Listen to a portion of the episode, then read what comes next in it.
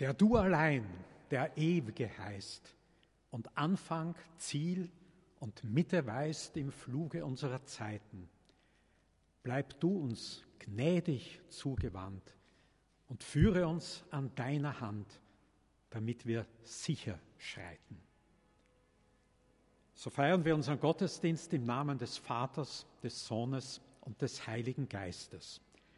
Herzlich willkommen hier in unserer Kirche, hier in dem Raum und zu Hause an den Bildschirmen. Ich wünsche uns allen, mir natürlich auch, Gottes Segen. Ich darf mit dieser Begrüßung auch begrüßen unsere gewohnte Organistin Erschebet Windhager-Geret, heute aber eine zweite Dame, Sie haben es ja schon mit dem Schwung gehört, an der Flöte, Annegret Bauerle. Sie werden noch mehrfach während des Gottesdienstes spielen. Liebe Gemeinde, Gott widersteht den Hochmütigen, aber den Demütigen gibt er Gnade. Unser Wochenspruch aus dem ersten Brief des Petrus, Leitgedanke für den heutigen Gottesdienst. Leitgedanke aber nicht nur für die kommende Woche, sondern vielleicht für das ganze Leben. Den Demütigen gibt Gott Gnade. Liebe Gemeinde, brauchen wir irgendetwas in diesem Leben als die Gnade Gottes. Aber wir hören, den Demütigen gibt Gott Gnade.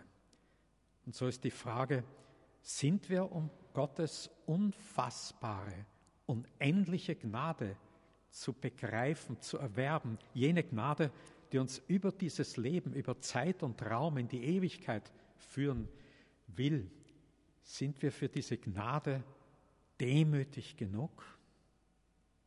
Wenn wir uns dieser Frage stellen, dann hat unser Gottesdienst erst so richtig begonnen.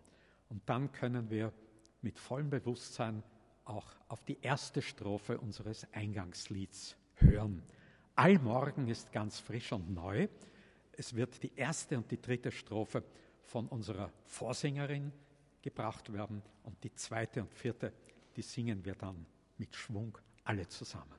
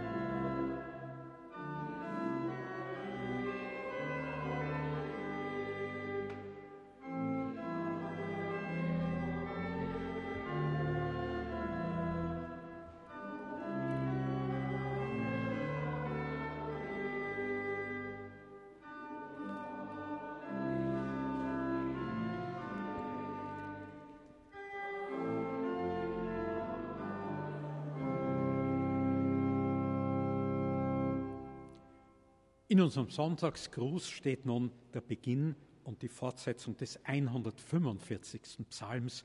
Wir wollen in gewohnten Wechsel beten. Der Herr hält alle, die da fallen, und richtet alle auf, die niedergeschlagen sind.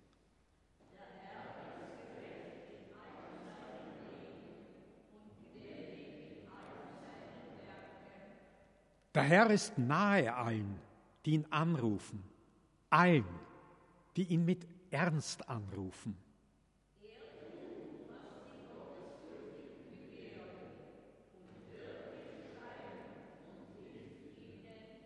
Vom Aufgang der Sonne bis zu ihrem Niedergang sei gelobt der Name des Herrn.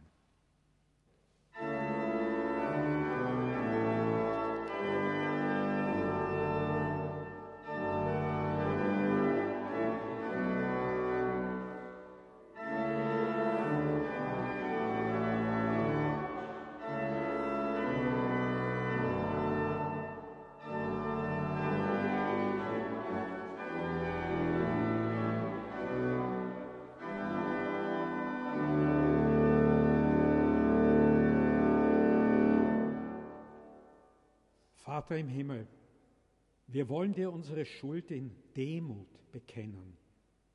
Aber was sollen wir dir sagen? Dass wir täglich so vielen Menschen etwas schuldig bleiben? Dass unsere Eigenliebe immer wieder über die Nächstenliebe siegt? Dass wir so wenig von dem ausstrahlen, dass du die Mitte unseres Lebens bist? Und dass wir vor allem nicht wirklich demütig sind, sondern voll Hochmut unser Leben nach unseren eigenen Plänen führen. So sind wir nun gefragt, ist das unser aufrichtiges, demütiges Bekenntnis unserer Schuld? Beugen wir uns unter Gottes Gericht mit bußfertigem Herzen?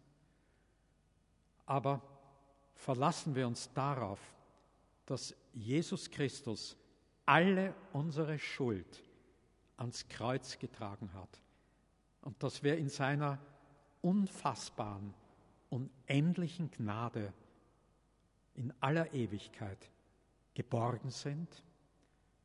Wenn das so ist, dann lasst uns dieses Bekenntnis nun bestätigen mit unserem vernehmlichen Ja. Unser Herr und Heiland Jesus Christus spricht, welchen ihr die Sünde erlasst, denen ist sie erlassen. Und als verordneter Diener am Evangelium und unserer Kirche stehe ich doch selbst vor Gott mit der dringenden Bitte, Gott, sei mir Sünder gnädig.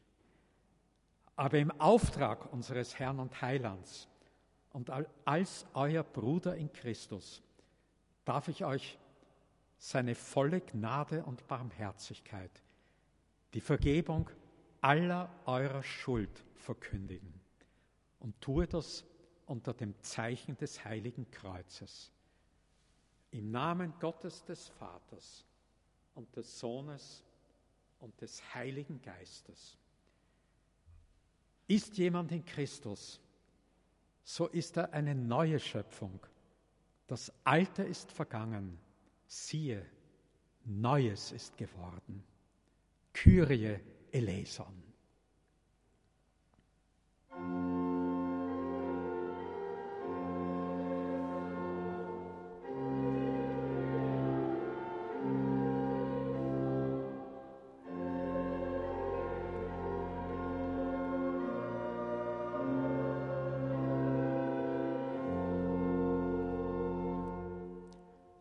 Gottes Liebe zu uns hat sich darin gezeigt, dass er seinen einzigen Sohn in die Welt gesandt hat. Ihr Lieben, wenn uns Gott so sehr geliebt hat, dann müssen wir auch einander lieben. Ehre sei Gott in der Höhe.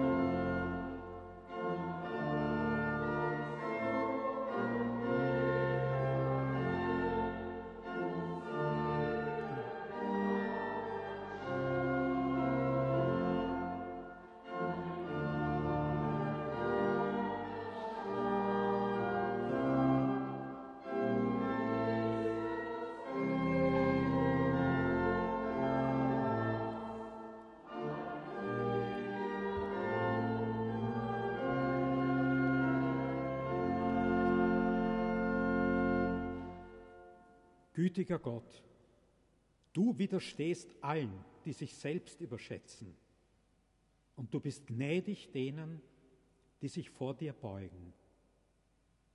So bitten wir dich um den Geist der Wahrheit, dass wir unser sündiges Wesen erkennen und Leben finden im Vertrauen auf deine Gnade. Durch Christus, unseren Herrn. Amen.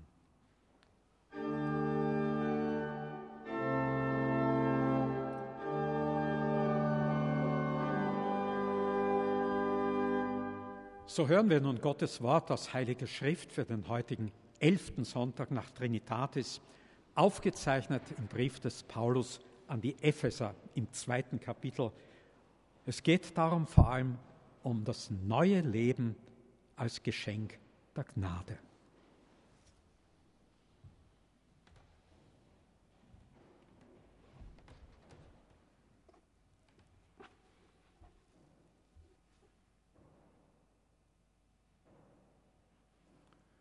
Gott, der reich ist an Barmherzigkeit, hat in seiner großen Liebe, mit, er, mit der er uns geliebt hat, auch uns, die wir tot waren in den Sünden, mit Christus lebendig gemacht.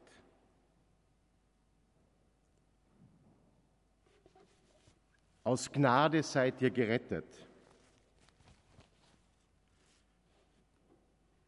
Und er hat uns mit auferweckt und mit eingesetzt im Himmel in Christus Jesus, damit er in den kommenden Zeiten erzeige den überschwänglichen Reichtum seiner Gnade durch seine Güte gegen uns in Christus Jesus. Denn aus Gnade seid ihr gerettet durch Glauben. Und das nicht aus euch. Gottes Gabe ist es, nicht aus Werken, damit sich nicht jemand rühme. Denn wir sind sein Werk, geschaffen in Christus Jesus zu guten Werken, die Gott zuvor bereitet hat dass wir darin wandeln sollen. Herr, dein Wort ist unseres Fußes Leuchte und ein Licht auf allen unseren Wegen. Halleluja.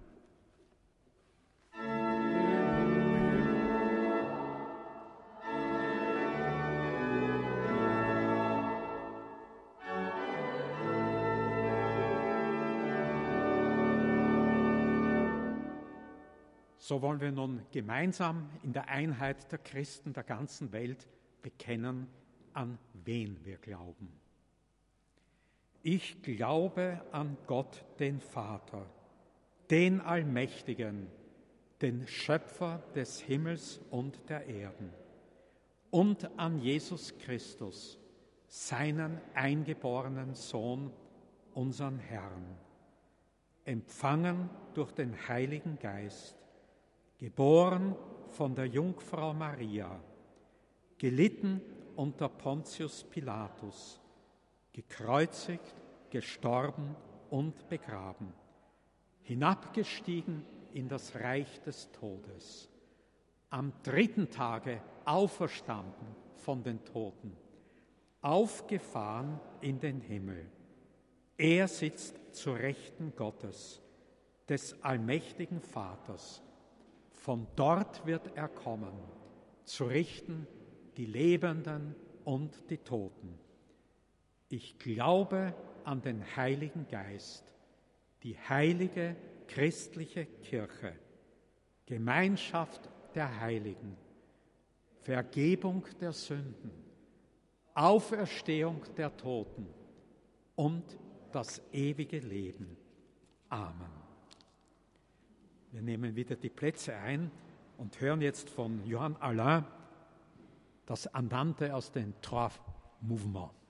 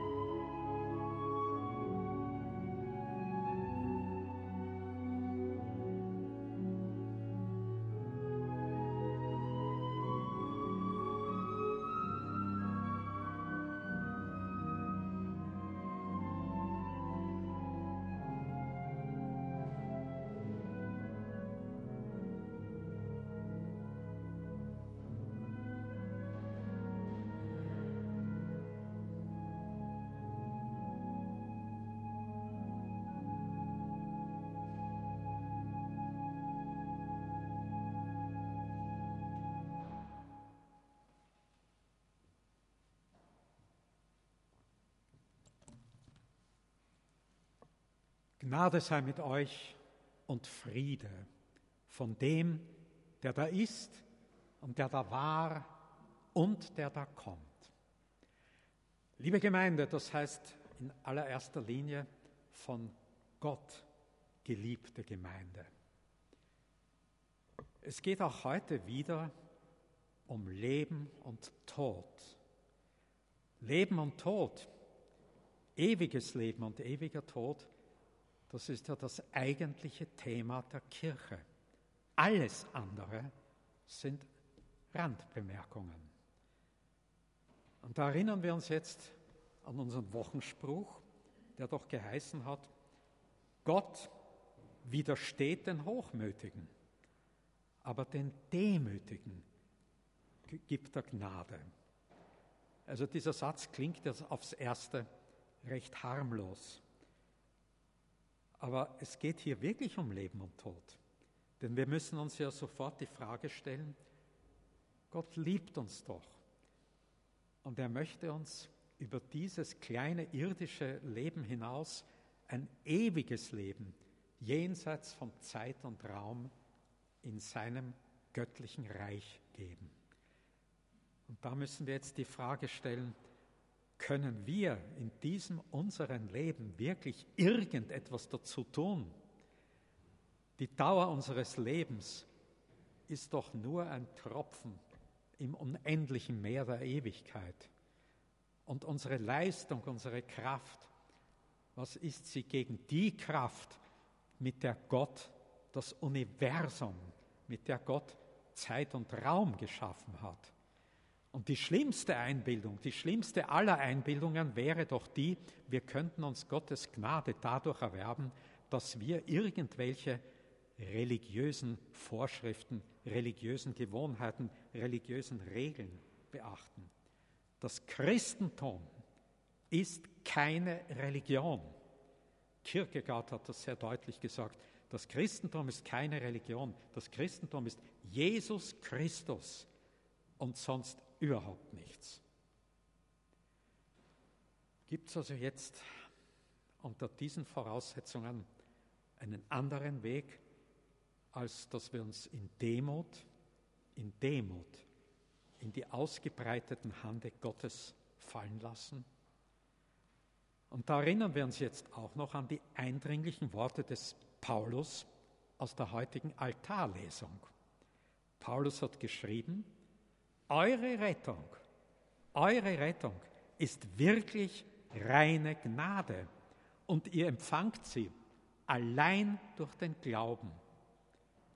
Ihr selbst habt nichts dazu getan. Es ist Gottes Geschenk.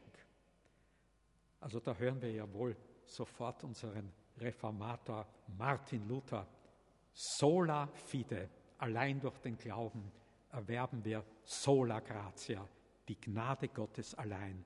Denn mit jeder anderen Einstellung wären wir ja wieder wie Adam und Eva und lassen uns einreden, dass wir, wenn wir nur wieder einmal die Frucht vom Baum der Erkenntnis pflücken und dann selbst wissen, was gut und böse, was auch für uns gut und böse, was gut und schlecht ist, dann wären wir schon so wie Gott, brauchen Gott überhaupt nicht mehr. Machen wir uns da am besten nichts vor. Adam und Eva, das war kein einmaliger Ausrutscher in der Geschichte der Menschheit. Adam und Eva, das sind wir alle jederzeit, wenn wir uns hochmütig einbilden, wir könnten durch unsere eigenen Erkenntnisse, es können ja auch naturwissenschaftliche Erkenntnisse, chemisch, physikalisch, biologische sein, oder am Ende durch eine Philosophie, durch Meditation oder durch ein religiöses Gebäude Gott auch nur einen einzigen Schritt näher kommen. Aber Gott liebt uns. Er will, dass wir uns retten lassen. Wie viele Rettungsversuche hat Gott schon gemacht, auch mit jedem Einzelnen von uns? Und ein Rettungsversuch ganz besonderer Art das ist ein Gleichnis, das Jesus vor 2000 Jahren erzählt hat. Und genau das ist der für heute vorgesehene Predigtext. Hören wir ihn in aller Demut an, Lukas 18. Da er eh am Sonntagsgruß in der Luther-Übersetzung steht, darf ich ihn in einer Variante der Zürcher Übersetzung lesen. Jesus wandte sich an einige, die überzeugt waren, gerecht zu sein, also in Gottes Augen untadelig dazustehen und die die übrigen Menschen daher verachteten und erzählte ihnen das folgende Gleichnis, illustriert auch mit einem Bild am Sonntagsgruß. Zwei Männer gingen hinauf in den Tempel, um zu beten. Der eine war ein Pharisäer und der andere ein Zöllner. Der Pharisäer stellte sich hin und betete in sich gekehrt so. Gott, ich danke dir, dass ich nicht wie die anderen Menschen bin, wie Räuber, Betrüger, Ehebrecher oder auch wie dieser, dieser Zöllner. Ich faste zweimal in der Woche und ich gebe den vorgeschriebenen Zehnten von allem, was ich einnehme. Der Zöllner aber stand ganz hinten und traute sich nicht einmal seine Augen zum Himmel zu erheben, sondern schlug sich an die Brust und sagte, Gott sei mir Sünder gnädig. Jesus schloss, ich sage euch, der Zöllner ging befreit in sein Haus zurück, nicht aber der Pharisäer. Denn wer sich selbst erhöht, der wird erniedrigt werden. Und wer sich selbst erniedrigt, der wird erhöht werden.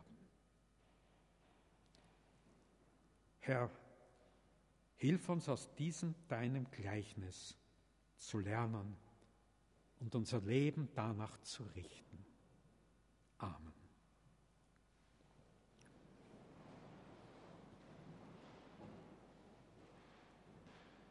Liebe Gemeinde, ich bin natürlich auch gewohnt, hier und da im Internet bei Wikipedia nachzuschlagen. Diesmal habe ich es beim Stichwort Pharisäer gemacht und finde folgende kurze, aber eigentlich sehr eindringliche Erklärung. Wikipedia. Pharisäer, hebräisch Abgesonderte. Eine religiös-politische Gruppierung, die im zweiten Jahrhundert vor Christus entstand. Die Pharisäer widersetzten sich allen fremden Kultureinflüssen und verlangten, dass der Staat allein vom göttlichen Gesetz bestimmt werden sollte. Erinnert uns sicher ein bisschen an den Islam mit der Scharia. Aber jetzt kommt's. Die feste Haltung der Pharisäer bewahrte die Religion während der Zerstörung des Tempels von Jerusalem 70 nach 1950 Jahre. Also bewahrte die jüdische Religion während der Zerstörung des Tempels von Jerusalem vor dem Untergang. Nun, kann man irgendetwas Positiveres über die Pharisäer sagen? Aber es ist doch so, die allgemeine christliche Vorstellung von den Pharisäern ist eine völlig andere. Und die ist ja vom Gebet des Pharisäers in unserer heutigen Predigtstelle nachhaltig bestimmt. Was haben wir da gehört und was würden wir, wie würden wir den Pharisäer aufgrund seines Gebetes charakterisieren? Also ein bisschen selbstgerecht, hochmütig, heuchlerisch. Und es ist doch so, Sie, ihr und ich, wir wollen sicher diese Eigenschaft selbstgerecht, hochmütig, heuchlerisch nicht tragen. Es fehlt jetzt nur, dass wir selbst so bei uns denken, Gott sei Dank, Gott sei Dank, dass ich kein solcher Mensch bin. Aber merken wir, dass wir da so eben in eine Falle getappt sind, eine Falle, die Jesus mit seinem, jetzt darf man schon sagen, tückischen Gleichnis uns gelegt hat. Wir befinden uns jetzt ganz genau auf der Seite des Pharisäers, wenn wir so denken. Gott sei Dank, dass ich nicht so ein Mensch bin. Ganz anders ist es ja in unserer Vorstellung mit dem Zöllner. Er betet ja nur ganz kurz, Gott sei mir Sünder gnädig. Kyrie eleison. Und dieses, genau dieses Gebet des Zöllners ist ja dann in unsere kirchliche Liturgie, Gottesdienstordnung aufgenommen worden und wird ja weltweit als Sündenbekenntnis verwendet.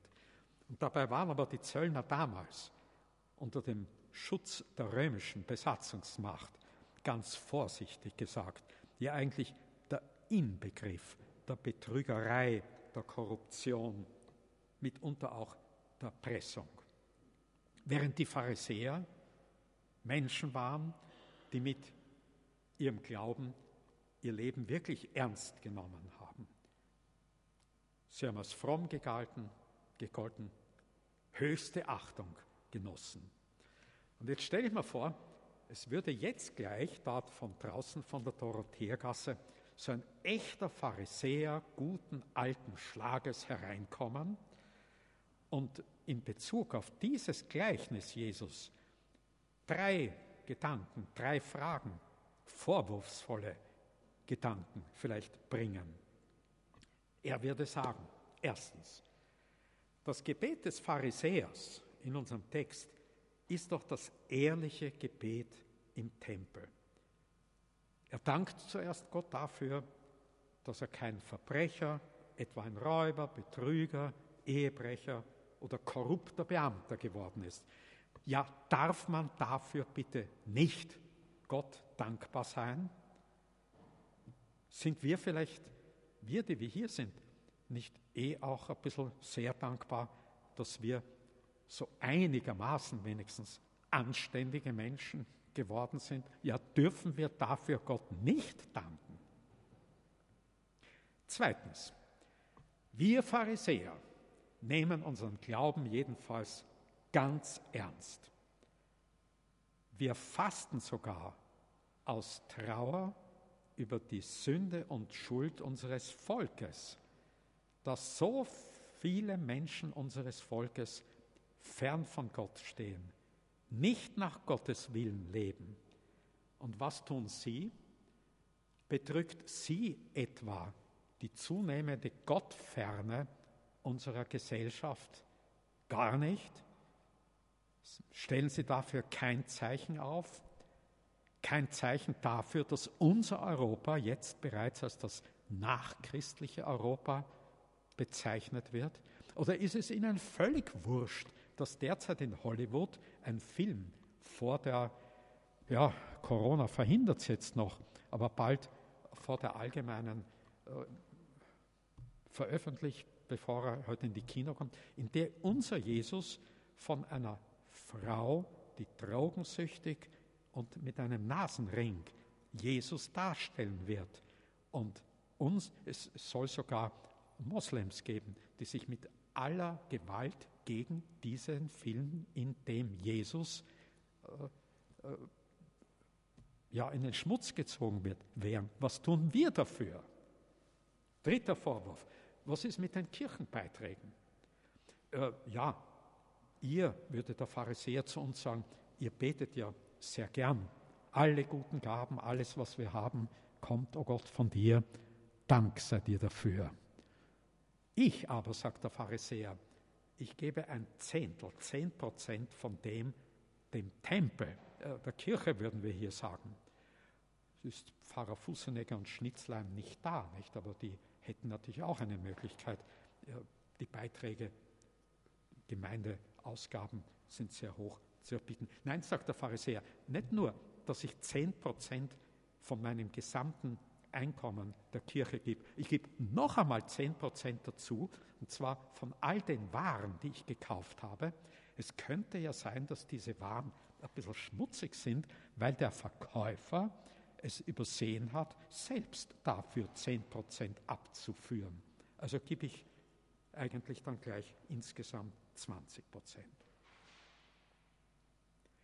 Ja, was antworten wir jetzt darauf? Oder anders gesagt, was meint nun Jesus wirklich mit diesem Gleichnis? Die Antwort steht im Predigtext. Jesus hat dieses Gleichnis Menschen erzählt, die, unser Text wörtlich, Menschen, die überzeugt waren, gerecht zu sein, also in Gottes Augen untadelig dazustehen und die die übrigen Menschen daher verachteten. Wir würden das in unsere Situation übertragend formulieren. Jesus erzählt das Gleichnis Menschen, die das Christentum mit einer Religion, mit religiösen Vorschriften, mit religiösen Leistungsprinzipien verwechseln. Die Menschen, Pharisäer, meinen, wenn sie sich eben nach diesen Vorschriften richten, dann ist das schon in Ordnung. Gott hat schon seine Freude an ihnen und mehr noch, Gott ist dann natürlich auch zu einer Art Gegenleistung verpflichtet. Das heißt, der Pharisäer maßt sich an der unfassbaren Majestät Gottes durch seine eigenen Leistungen, Einhaltungen der Gesetze, der Gebote, der Reinheitsvorschriften. Es gibt ja damals hunderte religiöse Vorschriften. Er maßt sich also an, wenn er die alle einhält, Gott näher zu kommen. Was aber lesen wir bitte im ersten Brief des Johannes? Gott ist die Liebe. Und wer in der Liebe bleibt, der bleibt in Gott und Gott in ihm. Und dann an einer anderen Stelle, auch im ersten Johannes, Gott ist Licht und in ihm ist keine Spur von Finsternis. Und Jesus deutet das ja dann auch, indem er sagt, wir Menschen können gar nicht Gott näher kommen, denn wenn wir auch nur einen einzigen Gedanken denken, der gegen eines dieser Gebote ist, äh, ich denke immer an das Gebot Ehebrechen, wenn man auf der Straße auch nur irgendein Mädchen mit begehrlichen Augen ansieht, dann hat man dieses Gebot Ehebrechen bereits verletzt. Und Jesus sagt, wer eines von diesen Geboten verletzt, der hat alle Gebote gebrochen. Wir haben mit diesem unserem Leben keine Chance. Es ist ganz allein und überhaupt nichts anderes als die reine Gnade Gottes, die uns retten kann. Ich denke, das bitte verzeiht, es ist so banal, aber Gott, wir stellen uns das ja auch oft vor, wohnt in unendlicher Höhe. Und wenn ich jetzt mir einbilde, mit meiner körperlichen Kraft Gott in der unendlichen Höhe näher zu kommen, ja, ich habe jetzt auch wieder im Internet nachgeschaut, der derzeitige Weltrekord im Hochsprung für Männer ist 2,45 Meter, für Frauen 2,9 Meter. Und wenn ich jetzt mein ganzes Leben trainiere, um noch höher und höher zu kommen, äh, Gott in unendlicher Höhe, aber so verhält sich es auch mit unserem religiösen Denken, mit unserem religiösen, verzeiht, Leistungsdenken. Der Pharisäer versteht Gott falsch. Der Pharisäer hat sich offenbar einen Gott nach seinem eigenen Gefühl geschaffen. Ludwig Feuerbach hat ja das berühmte Buch geschrieben mit dem Titel Der Mensch schuf Gott nach seinem Bild.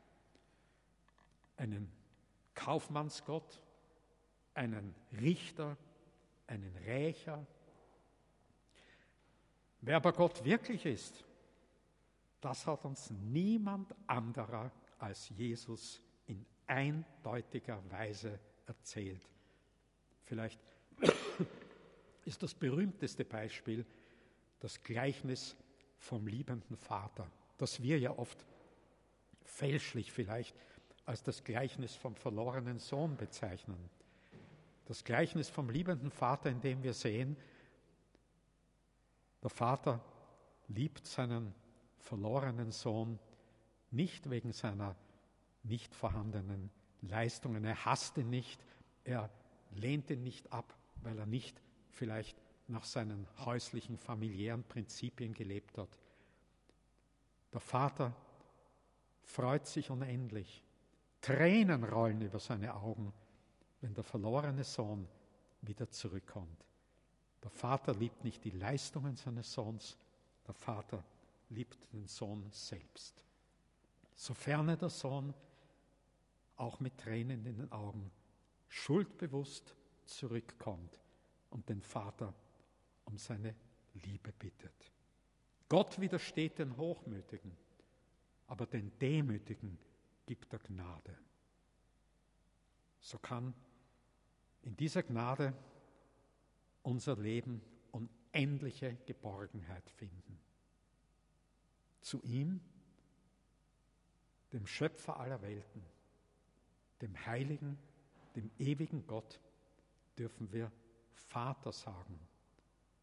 Und in ihm ist uns ein ewiges Zuhause, ein unendlicher Schutz zugesagt. Wir sind auch hier in den Kirchenbänken und wenn wir hinausgehen, immer von Gottes Schutz und Geborgenheit umhüllt.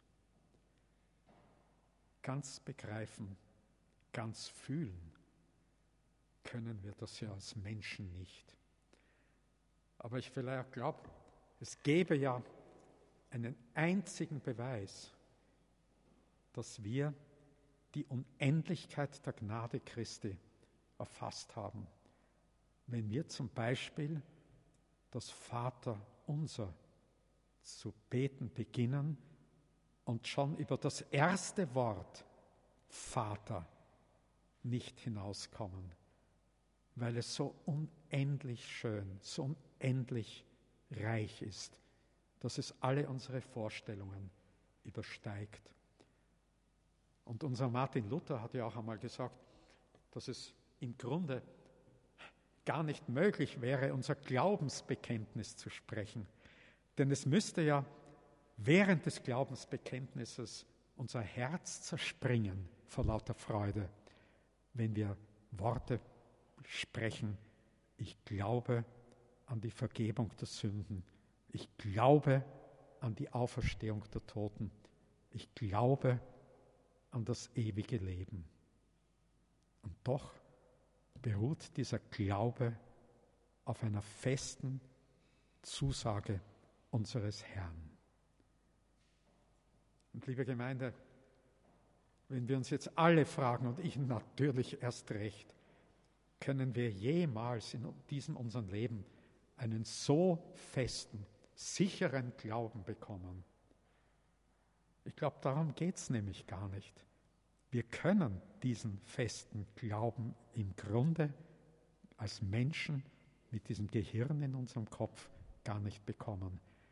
Wir brauchen uns nicht täglich mit gewaltiger Anstrengung um einen festen Glauben bemühen, sondern nur um einen Glauben an einen unendlich großen, liebenden, gnädigen Vater. Amen. Wir singen jetzt das Lied, Ach, bleib mit deiner Gnade, 347, wieder im Wechsel die Vorsängerin und dann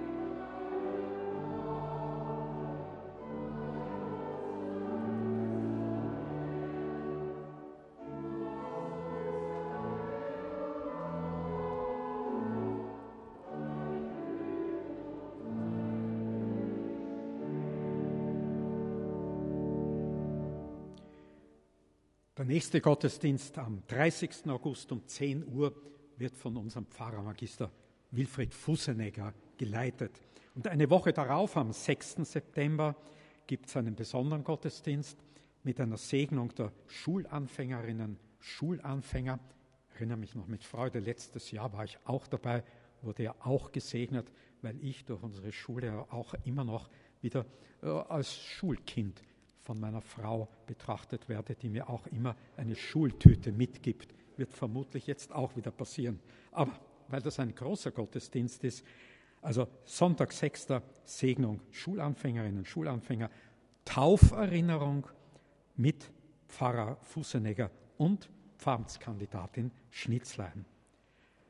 Dann gibt es aber vorher noch am kommenden Mittwoch eine Veranstaltung, Andacht zum, Mit zum Mittag, Mittwoch, 26. um 12 Uhr. Es wird hier Pfarrer Fussenegger Lesungen geben und Craig Humber an der Orgel spielen. Getauft wurden vier Personen. Ich hoffe, ich spreche jetzt die Namen richtig aus. Anna Jepes Rueda, Luisa Reimer, Laura Pohr und Tilo Ochoa, Ochoa Ochoa. Getraut wurde Hanna von Schiller und Robert Bayons. Ja, und dann sind noch zwei Mitteilungen zu machen über Todesfälle. Eingesegnet wurde Magister Andreas Joachim Gregor im 69. Lebensjahr und erst kürzlich verstorben ist das Gemeindemitglied Dr. Brigitte Bukowitsch im 97. Lebensjahr. Sie wird dann am 25. August 11 Uhr am Döblinger Friedhof von Altsuperintendent Horn eingesegnet werden. Christus spricht, ich bin die Auferstehung und das Leben. Wer an mich glaubt, wird in Ewigkeit nicht sterben. Wir Christen, geborgen in der Gnade Gottes, wir werden alle miteinander einmal sterben. Aber wir werden nach dem Sterben nicht tot sein. Denn nach dem Sterben, das ja nur ein Abschied aus diesem Leben ist, erwartet Jesus Christus auf uns, um uns in das Leben jenseits von Zeit und Raum, in seinem ewigen Reich zu führen. So lasst euch nun noch grüßen mit dem Friedensgruß des Apostels. Und der Friede Gottes, der höher ist als alle Vernunft, bewahre eure Herzen, Sinne und Gedanken in Christus Jesus, unserem Herrn. Amen. Wir hören nun, wenn wir Platz nehmen, noch ein Allegro von Jules Mouquet.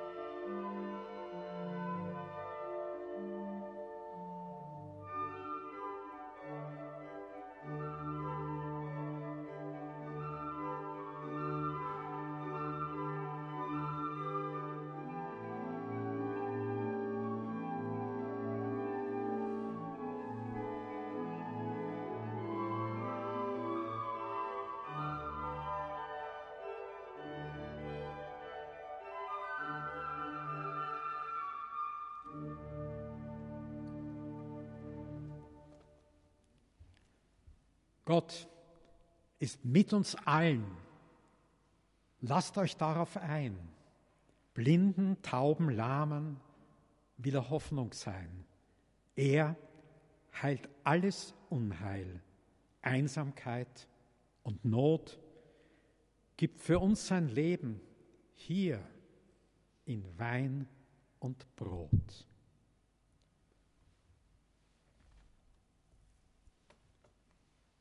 Liebe Gemeinde, so stehe ich also bei unserem heiligen Abendmahl mit leeren Händen vor euch. Nichts befindet sich in diesen Händen. Und doch hat Gott aus nichts das Universum geschaffen. Aus nichts unser Leben, aus nichts hat Gott Zeit und Raum geschaffen. Aus nichts schafft Gott auch Brot und Wein. Unser Herr Jesus Christus, in der Nacht, da er ausgeliefert ward, nahm er das Brot, dankte, brach's, gab seinen Jüngern und sprach, Nehmt und esst, das ist mein Leib, der für euch gegeben wird. Solches tut zu meinem Gedächtnis. Desgleichen nahm er auch den Kelch nach dem Abendmahl, dankte, gab ihnen den und sprach, nehmt hin und trinkt alle daraus. Dieser Kelch ist das Blut des neuen Bundes, das für euch vergossen wird zur Vergebung der Sünden. Solches tut, so oft ihr davon trinkt, zu meinem Gedächtnis. So nimm und iss vom Brot des Lebens.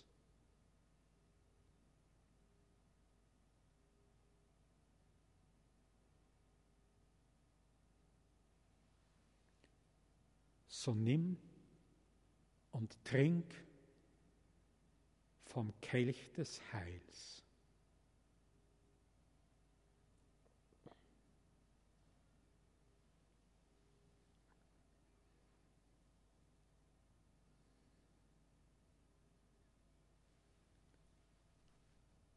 Ist jemand in Christus, so ist eine neue Schöpfung. Das Alte ist vergangen. Siehe, Neues ist geworden.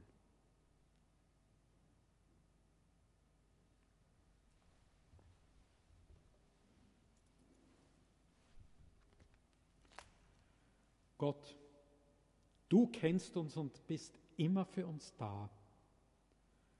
Du weißt um unser Hochgefühl und unsere Abgründe, unsere Freude und unseren Schmerz. Manchmal ist deine Kirche mutlos, so erfülle sie mit der Kraft deiner Hoffnung. Manchmal drehen wir uns fromm und uns selbst. Führe uns zu dir und öffne uns die Augen für unsere Mitmenschen. Manchmal haben wir Angst vor der Endlichkeit des Lebens. So stärke unseren Glauben, dass wir im Leben und im Tod bei dir geborgen sind. Gott, stärke unser Vertrauen darauf, dass wir immer und überall in Zeit und Raum in deiner Gnade leben das ein jeder von uns noch persönlich vorbringen möchte, möge jetzt in der Stille beten.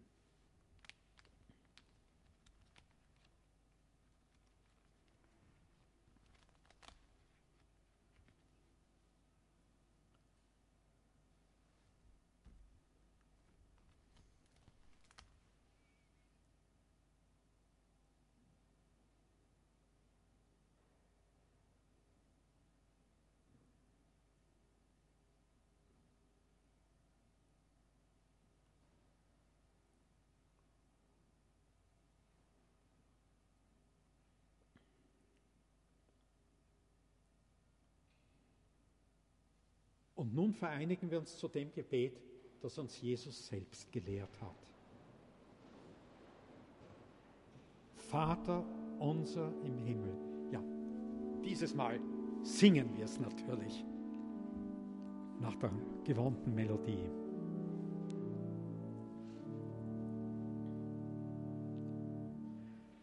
Vater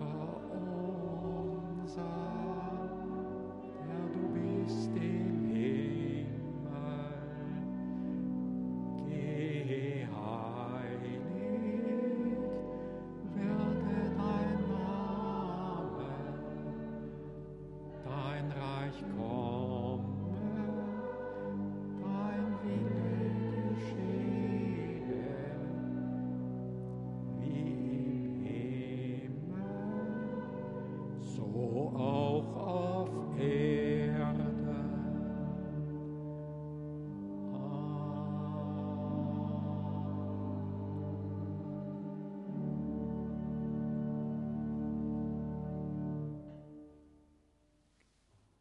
Und der Herr segne euch und behüte euch. Der Herr lasse sein Angesicht leuchten über euch und sei euch gnädig. Der Herr erhebe sein Angesicht über euch und schenke euch seinen Frieden. Amen.